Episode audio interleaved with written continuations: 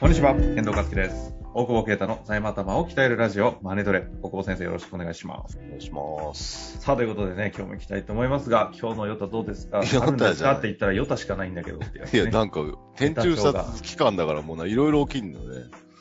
今日のじゃあヨタは。いや、久しぶりにさ、その、スーツ、パーティーでね。ちょ何何パスパーーティツーパがあーっテて。ィーいやいや、パーティーがあったから、スーツをちゃんと着ないといかんなって思って、こういう格式高い感じのそうそうそう。へもうえ300人ぐらい、もうコロナ明けたなっていう感じだよね。うん集まってさ、その、うん。県知事とかさ、来るやつでさ、で、スーツ、昔ね、その、買ってもらったスーツがあってさ、買ってもらパったって 何パよ。パパ 活で、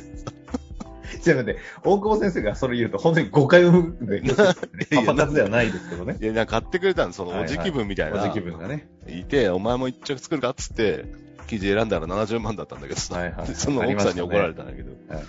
そう。で、そこさ、来たら、やっぱちょっと体でかくなってるから、直しに行ったんだよね。おおちょっと着れなくはないんだけど、ー。いわゆるフルオーダーのスーツ。フルオーダーでか仮縫いとかのやつだから、はいはいはい。で、まあ直し行ったんだけどさ、ええなんか急にね、記事ちょっと見てたら、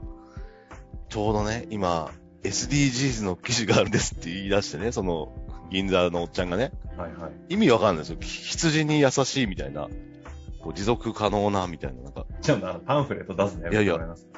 生きたままシルクを取る。そこそこで羊たちの幸せみたいな。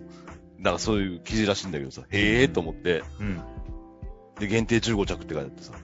限限定弱いやいやつですよね。限定弱い。いやん。この間も10個限定。 10個限定で、その、その日に行ったんだけどね、ちなみにね。それ買っうん。て、ちょっと機嫌よく、機嫌よく。その、いやいや、それ直すアポが入ってたから頑張ってインスタ見てすぐ買いに行ったんだけどさ。はいはいはい。で、すぐ銀座戻って。うん。で、直して、直して帰ろうかなと思ったら、すごいよね、あの人たちね。その説明は聞いてるよ。でも俺買うって言ってないよ。うん。数十万するからね。うん。これもなんかのご縁なんでいかがですかって言われて、うん嫌ですって言えなくないいやご縁で買うの俺スーツ。 いや、マジで。で、で、え、これ、買ったよ。だよね。買ったよ。だって、 SDGs。お、おじきの顔を立てなきゃいけないし。ああ、家や庭っぱ紹介できた子がね、しかも俺そのこ顧問の会計士を知ってるから、あもう、しかも2年半ぐらい前に行ってんのにね、もう覚えてんの。あの方元気ですかみたいな。あ。あ先先生もなんか大変でしょみたいなさ、こう、なんか銀座のさ、こう、昭和のおじちゃんたちのさ、なんかああるじゃん。あ。こうはいはいはい。縁でしか繋がらない人はたいちのはいはい。やつさ、商商売のね、ご俺縁。 B, B さんで行っちゃったからさ、ピンク。涼しそうでいいですねって言われてさ、SDGs のバッジがついてきますって言われて、それだけはいりまいらねせん。それだけはいりませんって 言いかけたけど、それ限定ですかって言ったその店の限定ですかって言ったら、いや、世界共通のあれなんでって言って、いらねえと、今日持って帰りますかって言われて、いや、大丈夫です。大久保先生がさ、そういうちゃんとした、なんだ、スーツ着て、あの、SDGs のあのバッジつけてたらさ、もう本当に詐欺師だよね。ヤクザだよね。そう、詐欺師だよね。詐欺師だよね。いや、無理だろうと思って。その絵は正直ちょっと見たいですけど。税理士バッジつけてないのにね、SDGs のバッジつけてね。 えじゃあ、その日は、え前回から続きですけども、あの、ぼ、ぼ、ぼ、ぼ、ぼ、ぼ、なんちゃっけ、ボボネタ噛イみすズ。ぎだろ。ボネタイズみたいな、なんでしたっけあの、ボタナイズボタナイズうんの、あの、グラキリスフィギュア10、10個限定みたいなやつを朝買い、で、そ昼の、まま銀座に行き、スーツを買い、 SDGs スーツを買い、買い、終わってない。買い、で、夜、メガネ食堂っていうのがあるの近くにね。はそこメガネをつけてないと雇われないらしいんだけど、や働いてくれないらしいんだけど、あ。もでも働いてる女の子は T シャツにメガネって書いてあって、メガネしてないんだけど、それでいいんかい っう、なて。んだよ、それ。で、たまたまさ、それが8がつく日が飲み物半額なんだって。は知らんで行ったのメガネの日だから、8だから。はいはいはい。わかりわかりますさすがに。飲み物半額、は半額ですって言われて、いや、俺から飲み物取ったら金取れんぞって言って。もういいやつ。いや、でもちょっとそいつ、ワンピース好きでたまに考察してるから、あ夜。結構行くとこなんですかそたこの間行って、ワンピース好きってことが分かって、ずっとその話を、みんなお客さん帰った後、30分ぐらいしてた。だけど、そそ こに店員と。店員と店長みたいな。で、行ったら、今日半額なんですって言うからさ、そこで節約した、そこで。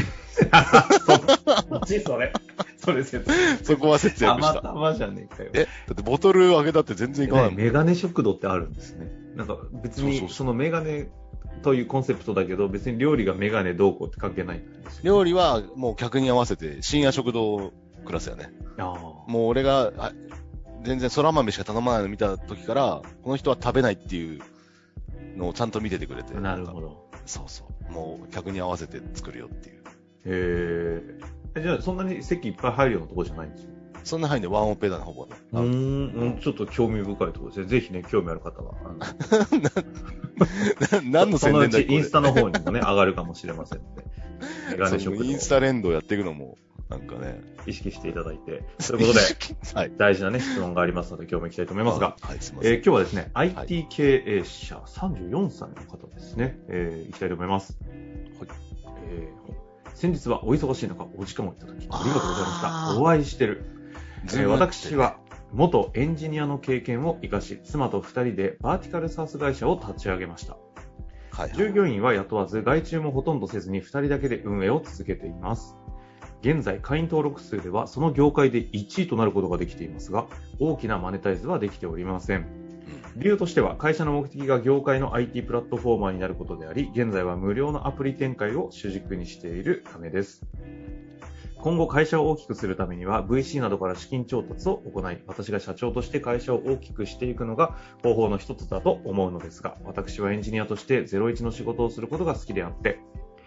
えー社長業に興味を持つことができていません。うん今後もエンジニアとしてものづくりをしていきたいと思っています。そこで会社の譲渡を検討しているのですが、いるのですが会員登録数が多くシステムが出来上がっていいても、売上が少ないために会社の価値が見えづらく値段がつかず私たちが納得いく値段にならないのではないかと考えています。うんこのままで、このまま2人で経営を続け、売り上げをある程度つけてから売却することも可能ですが、会社の将来を考えると少しでも早く、えー一重が得意な人に会社を譲り、拡大フェーズに移っていった方がいいのではないかなと思っております。大久保先生が数多くのスタートアップを見ている中で、事業譲渡のタイミングについて、失敗ケース、成功ケース、第3の方法など何かありましたら、アドバイスをお願いいたします。というね、非常に大切な質問なのに、ヨタ話が長い。いや、メガネまで話さなくてよかっ変がね。たうんさてさて、ということですいやいやけれども、頭いいもんね。もうね、質問の時点でそんな感じがしますよね。だしさ、やっぱ、バーテ社ィカルサ長。ースって、ななんすうか、ん。業界特化型サースみたいな感じ。そうそうそうそうそう。で、やってて、そう、確かにな。だ金額がやっぱりついてきてないけど、その、会員登録数がすごい多いみたいな話で、まあ、その、ね、価値化は確かに、だから、わかりにくいんだろうね。うんだから、まあ多分本来であれば、そういう数とかを、きなベースにして、その、こういうちょ、こういうか、あ荒稼ぎできますじゃないけどさ、こんぐらいの、あの、ビジネスになるということですな、か。なるみたいなえーところで、えー、多分本来は社長として上上場を目指すみたいなうんうん。話で、あのー調達をしていくみたいなところなんだろうね。はいだかはら SARS だからさ、その、これで MRR がいくらだから、その月額の固定報酬がいくらだから、年間の ARR いくらで、その10倍ぐらいの企業価値ありますよ、みたいな話をして、投資家を騙して、い。うんあの、 まあ騙さないけど、あの、いやいや、そういうのでやっていくんだけど、そうそう、この一回ちょっとあ、あの、ズーム、あ、あやったことあるんだけど、いや、おうもう社長はやりたく、人、人は雇いたくないって言ってたから、いや、面白いなと思って。いやでも、エンジニアで、奥さんと二人で、その、01でちょろ、ちょろっとじゃないのかもしれませんけど、やって、社長業とかいいとか言いながら、日本一の会員数を、いやね、そうな持のってけるんですね。すごいよね。いや、だから、そんな、技術そんなリスナーがいるのもすごい。者いや、本当ですよね。ヨタだけじゃないんですよ。ちゃんとやってるんですよ。マネトレでやっぱ財務のこと考えるようになりましたって言ってたから。へえ、まあだからこの質問なんですもんね。下手したらこそうれ、売る気もなかった可能性もあるわけですよね。そうよ。だから、聞いてなかったら。ヨタ早く止めてくれないと、ちゃんと財務の情報を届けなきゃいけない番組な んですよ。じゃあ、俺の責任 そりゃそうぞ。そうか、止めないのがいけないのか。そうよ。 まさかメガネの話すると思う。い や、で、で、ですよね。うん。だから、そうやってまあ、ちょっと集今め日るは王ね、道な概ん念だ論ろ行きうたいですけど、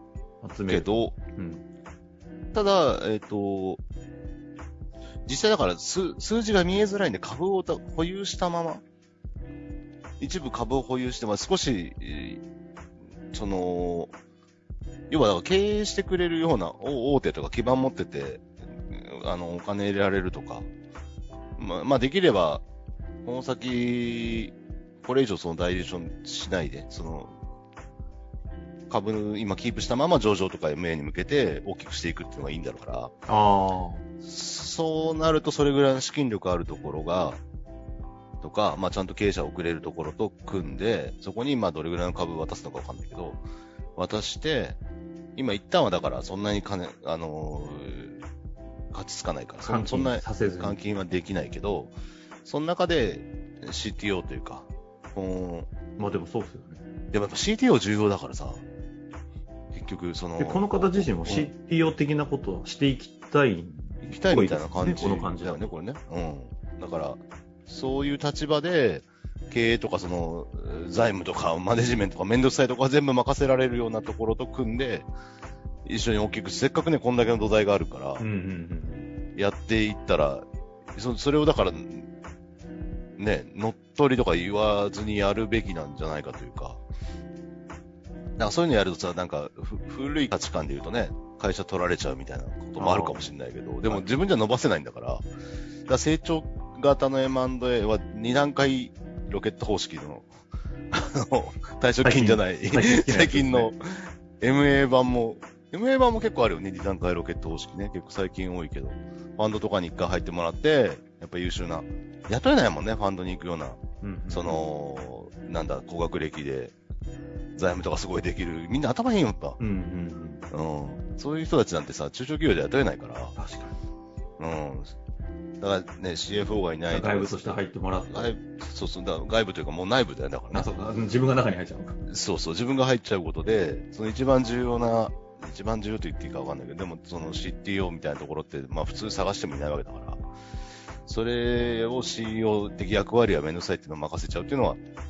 すごい面白いなっていう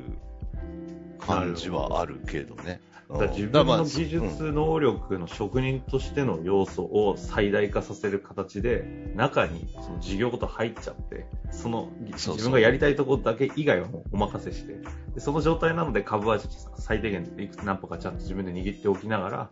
共に一緒に成長して上場させてもらうとかっていうスキームを取とるかのが面白いんじゃないかなっていう。ただ、まあ本当に向こうがね、その、向こうがだ相手先にはよるけど悪いことを考えるなら、その、まあじゃあ3分の2兆取っちゃってね、事業状態で自分の会社に移してポイって捨てちゃうこともできるから。 まあいろいろ法的に問題はあるんだけど、まあ確できなくはないし、大手相手だとね、こっちが戦っても負けちゃうこともあるから、まあそれぐらいの権限は持ちつつ、っていうのと、まあ必要であれば絶対にその取締役の解任みたいなのは、うんあの必要であれば絶対ないんだろうから、まあそこをだから、難しいよね。これも前の FA とかの話じゃないけど、固く言ったらどこまでも固くなってブレイクするしね。50%以上渡すと役員じゃなくなる可能性がありますよって表面上そうやけど、はいそれいらない人間って意味だからみたいな話もあるからさ、まあ、そこ、どこまでその法律で守る部分と、ね、個人の必要とされる能力というかね。だから、まあ、その辺のバランスで見ていけばいいかなと思う。そんなにえぐいことを普通はしない。まあ、わかんないけどね。ちょっとそれは、 なるほどうん、どれぐらい放出するかは考えつつ、組むのが面白いんじゃないかなと思う。まあ、一旦この質問に回答するとそういうようなところから考えていく中であとは本当にしゃ話しながらですよね実際そのこの方がどうしていきたいかも関わってくるというところだと思いますのでまた動きがあればあの徐々に、ね、そうねクローズで動くような案件になってしまいそうな匂いがしますけど確かに。言える範囲でちょっとお伝えしていきたいと思いますので質問またありましたらぜひいただけたら嬉しく思います。はい、ということで終わりましょう。ありがとうございました。ありがとうございます。本日の番組はいかがでしたか番組では大久保携帯の質問を受け付けておりますウェブ検索で「税理士カラーズと入力し検索結果に出てくるオフィシャルウェブサイトにアクセスその中のポッドキャストのバナーから質問フォームにご入力くださいまたオフィシャルウェブサイトでは無料メルマガも配信中ですぜひ遊びに来てくださいね